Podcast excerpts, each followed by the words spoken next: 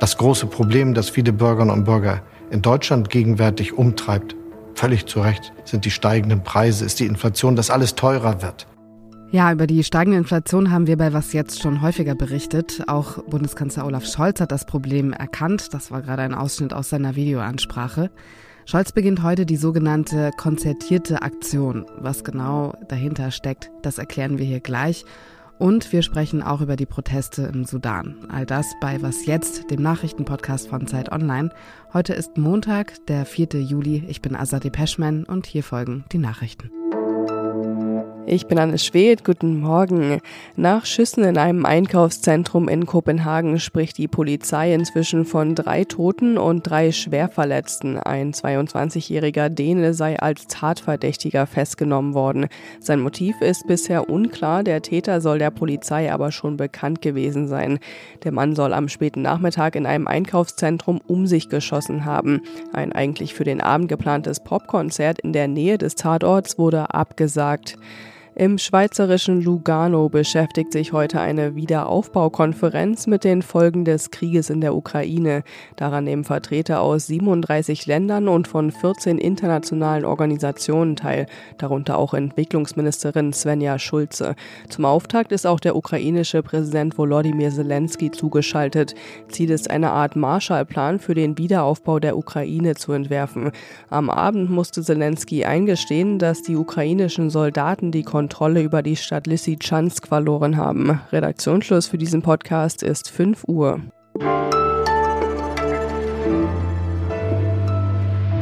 Heute beginnt die konzertierte Aktion. Das heißt, im Kanzleramt trifft sich Olaf Scholz mit Gewerkschaften, Arbeitgeberinnen und Expertinnen, um darüber zu sprechen, was zu tun ist im Kampf gegen die Inflation und die steigenden Preise. Welche Maßnahmen zu erwarten sind und wie sinnvoll die überhaupt sind, das weiß Anna Meyer, Redakteurin im Hauptstadtbüro der Zeit. Hallo Anna. Hallo. Was genau kann man von dem heutigen Treffen erwarten? Die Hoffnungen wurden ja, wie man das so schön sagt, im Vorhinein schon gedämpft, sowohl von Arbeitgeber als auch von Gewerkschaftsseite, weil die natürlich sagen, das Kanzleramt hat sich eigentlich gar nicht einzumischen in die Tarifverhandlungen, die wir hier führen.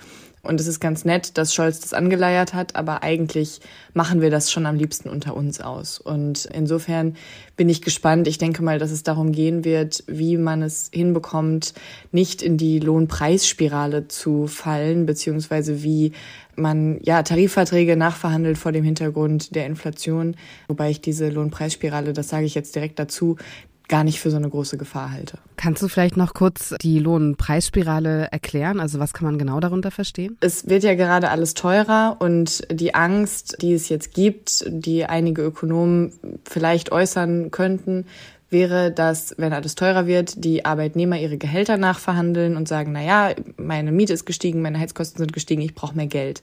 Und dass daraufhin eben alle Kosten noch weiter steigen. Und dann muss man wieder nachverhandeln. Und dann setzen die Händler wieder die Preise hoch, weil sie denken, na, jetzt haben ja alle Leute mehr Lohn. Und das ist eben diese Spirale, in die es dann geraten könnte und die dann die Inflation immer weiter in die Höhe treibt. Aber ich glaube, in diesem speziellen Fall jetzt gerade haben wir diese Sorge eigentlich nicht, weil wir genau wissen, woher die Inflation kommt. Nämlich nicht von irgendwo, nicht davon, dass es einfach viel zu viel Nachfrage gibt, sondern tatsächlich aus einer plötzlichen Knappheit. Also eine Knappheit von Weizen, die im Herbst erwartet wird, eine Knappheit von Energie, die im Herbst erwartet wird. Und deshalb ist es quasi keine Inflation, wie wir sie kennen, sondern sie ist in einzelnen Sektoren besonders stark und man weiß genau, woher sie kommt. Im Vorfeld, da wurden Einmalzahlungen als Maßnahme kritisch diskutiert. Jetzt hat sich Olaf Scholz gestern in dem Sommerinterview dazu sehr konkret geäußert und gesagt, dass das eine Spekulation einer Sonntagszeitung sei. Wie kann man denn aber GeringverdienerInnen konkret entlasten? Also die Idee dieser Einmalzahlung, so wie sie durch die Presse ging, war ja, dass anstatt, dass die, dass die Gewerkschaften über sieben Prozent Lohnsteigerungen verhandeln, sie vielleicht über zwei, drei Prozent Lohnsteigerungen verhandeln und die Arbeitgeber dann nochmal Einmalzahlungen zahlen. Und an sich finde ich es verrückt, wie das jetzt passiert ist, dass Scholz jetzt sagt, das war alles nur Spekulation und das hatte mit mir gar nichts zu tun und das hat sich die Bildzeitung selber ausgedacht, weil so ist es natürlich auch nicht. Also am Montagabend lief in der Tagesschau, dass Scholz das fordert Und ich habe kein Dementi von ihm zu nichts gehört. Und wenn es in der Tagesschau läuft, dann kann man ja vielleicht mal Bescheid sagen, dass man das gar nicht will, wenn man Bundeskanzler ist. Also genau, wie kann man Geringverdienerinnen konkret entlasten? Kann man nicht. Also wir haben wirklich keinen Weg. Der Mindestlohn ist auf jeden Fall ein wichtiger Schritt, aber der wäre sowieso gekommen und der wird jetzt direkt wieder aufgefressen durch die Inflation in Wirklichkeit, diese Steigerung. Vielleicht sollte er sogar noch mehr steigen auf 14 äh, Euro. Aber im Prinzip haben wir in Deutschland kein Tool, sage ich mal so, mit dem wir Geld schicken können an Menschen, die wenig haben. Also es gibt das Arbeitslosengeld, es gibt die Grundsicherung, die man aber alle beantragen muss. Und Deutschland kennt nicht deine Kontonummer oder die Kontonummer von einer Geringverdienerin. Und das ist ein großes Problem, weil immer wenn man Geld schicken will, muss man es eigentlich an alle schicken, auch an die, die viel verdienen, weil man es nur über die Arbeitgeber hinbekommt oder über die, ja, über die Steuer am Ende. Also es ist wahnsinnig vertrackt. Vielen Dank dir fürs Gespräch, Anna. Danke dir.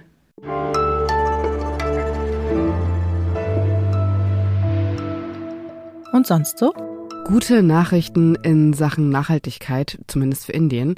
In dem Land mit der zweithöchsten Bevölkerung weltweit wird jetzt Einwegplastik verboten. Also Plastikstrohhalme, Verpackungsfolien, Plastikgeschirr und sogar Zigarettenschachteln. Plastikmüll ist in Indien mit einer der Gründe für die hohe Umweltverschmutzung dort. Jährlich werden in dem Land 14 Millionen Tonnen an Plastik verbraucht. Ausgenommen von diesem Verbot sind aber Plastiktüten, die in Supermärkten ausgegeben werden. Stattdessen sollen eben diese Plastiktüten dicker werden, damit die Menschen sie mehrfach nutzen können. Dann bleibt eigentlich nur noch zu hoffen, dass das Verbot auch konsequent durchgesetzt wird. Mindestens neun Menschen haben Sicherheitskräfte im Sudan bei Protesten getötet. Die Demonstrantinnen gehen in der Hauptstadt Khartoum auf die Straße, um gegen die Militärregierung zu protestieren, die sich im vergangenen Jahr an die Macht geputscht hat. Um die Hintergründe besser zu verstehen, spreche ich mit der Zeitredakteurin Andrea Böhm, die schon häufig aus und über den Sudan berichtet hat. Seit dem Militärputsch im letzten Jahr gibt es ja regelmäßig Proteste im Sudan. Hat sich die Situation jetzt in den letzten Tagen zugespitzt? Am vergangenen Donnerstag hat sich die Lage definitiv nochmal zugespitzt. Da hatte die Demokratiebewegung, in erster Linie sind das jetzt in diesem Fall die lokalen Widerstandskomitees, zu Massendemonstrationen gegen das Militärregime aufgerufen und es waren auch wirklich wieder Tausende auf den Straßen.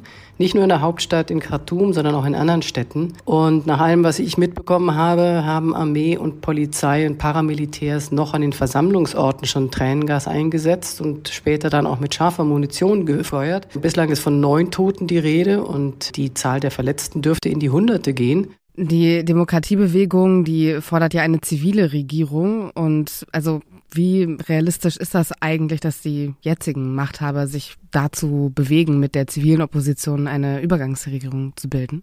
Naja, diese gemeinsame Übergangsregierung hat es ja schon mal gegeben. Nach dem Sturz des Diktators Omar al-Bashir im April 2019 durch eine wirklich ergreifende und beeindruckende Massenprotestbewegung. Das ist dann gescheitert im Oktober letzten Jahres, als das Militär sich wieder an die Macht geputscht hat. Die Gründe dafür sind, ja, die sind sehr vielfältig. Es gab so gut wie keine Verbesserung der schon dramatisch schlechten wirtschaftlichen Situation. Dann kam die Pandemie noch dazu. Und die Hilfe aus dem Ausland hat auch nicht so wirklich funktioniert. Es gab zunehmend Konflikte innerhalb der Demokratiebewegung. Es ist halt manchmal einfacher, eine Revolution zu machen, als sie dann auch wirklich zu bewahren.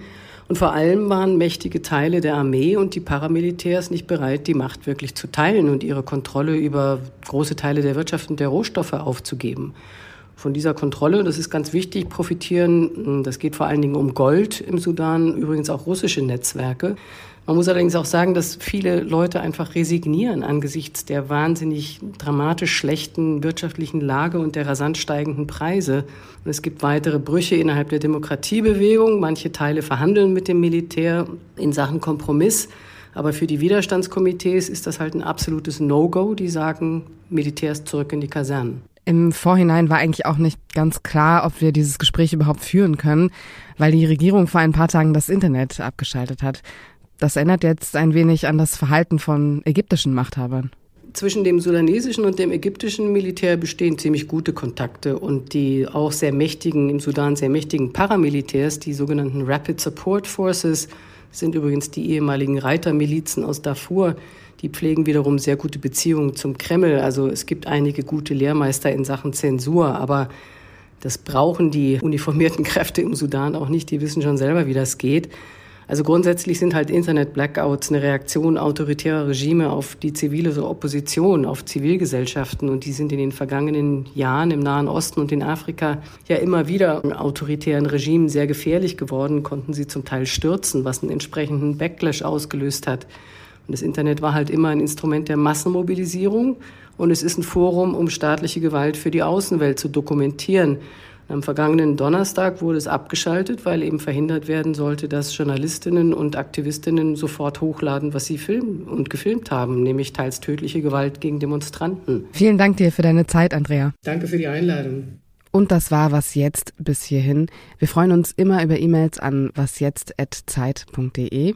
Heute um 17 Uhr geht es dann hier weiter mit dem Update mit mir, Azadeh Peschman. Und ansonsten wünsche ich Ihnen erstmal einen guten Start in die Woche. Danke an dieser Stelle für all die Genesungswünsche, die uns per Mail erreicht haben. Und ein großes Dankeschön an das gesamte Was jetzt-Team, das hier die Stellung gehalten hat, während ich von der Sommerwelle überrollt wurde.